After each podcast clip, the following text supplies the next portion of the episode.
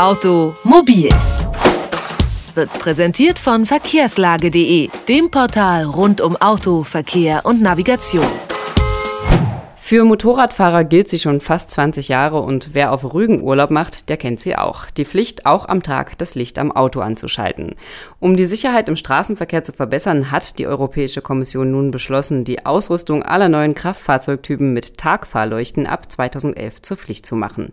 Die Tagfahrlichter schalten sich automatisch ein, wenn der Motor gestartet wird. Eine Nachrüstpflicht für ältere Fahrzeugmodelle gibt es bisher aber nicht.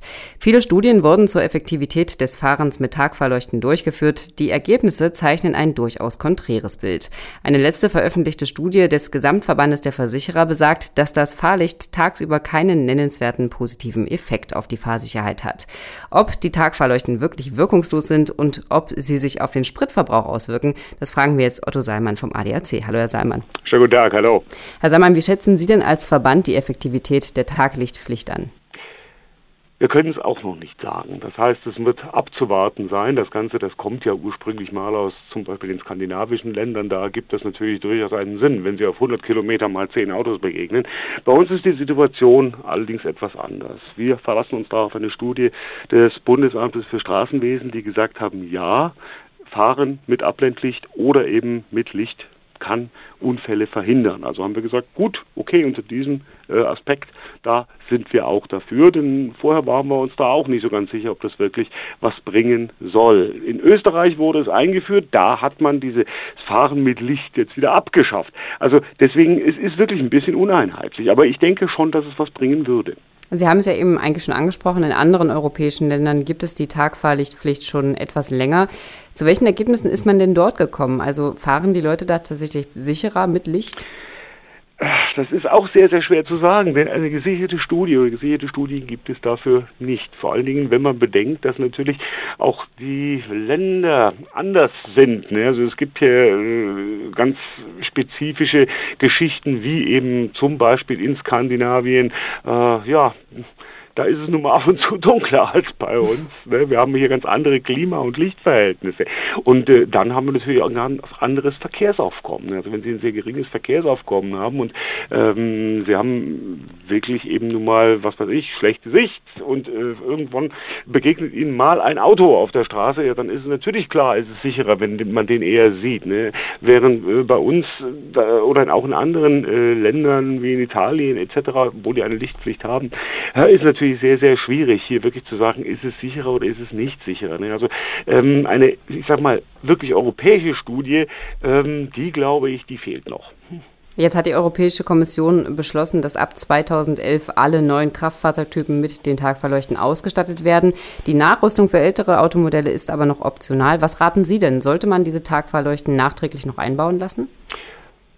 Wenn man noch ein relativ neues Auto hat, ist das durchaus sinnvoll, denke ich mal. Denn ähm, im Gegensatz zu dem Fahren mit Abblendlicht hat man hier keinen Mehrverbrauch. Also diese, der, Mehrverbrauch bei diesen Tagfahrleuchten, der Energieverbrauch, der ist so denkbar gering, dass es mehr oder weniger äh, im, im, fast nicht mehr messbaren Bereich. Ne? Also das ist zum einen der eine Vorteil. Zum anderen ist es so, dass natürlich wir schon ein Problem sehen äh, mit den Zweiradfahrern. Das bedeutet, die müssen ja schon seit vielen, vielen Jahren mit Licht fahren. Ähm, ja, die würden jetzt, wenn wir alle mit dem normalen Abblendlicht fahren, da ist natürlich die Gefahr da, dass der Zweiradfahrer dann untergeht. Ne? Also insofern wäre äh, die Umrüstung oder auch dieser Beschluss der EU äh, ist durchaus sinnvoll, dass man sagt, okay, Tagverleuchten, sie sind halt nicht so hell wie das normale Abblendlicht, sie sind aber eben auch heller als, ähm, was weiß ich, äh, Standlicht und ähnliches. Also insofern wird das Auto schon besser gesehen, aber der Zweiradfahrer hat trotzdem sein Plus an Sicherheit. Hm. Gibt es denn bei dem Einbauen von Tagfahrleuchten bestimmte Standards, auf die man hm. achten sollte?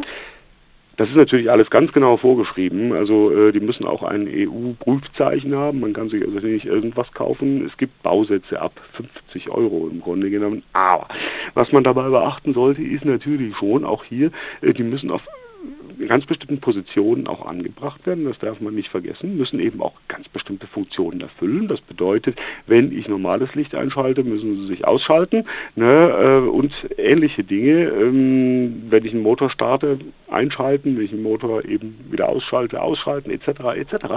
Ähm, also ein versierter Bastler, der kann das unter Umständen schon machen. Aber es gibt natürlich Fahrzeuge, da müssen sie sehr umfangreiche Umbauten vornehmen. Das heißt mit Stoßfänger weg und ähnlichen Geschichten, da müssen sie bohren und sägen und sonst irgendwas. Also da äh, sollte man das natürlich in der Fachwerkstatt machen lassen.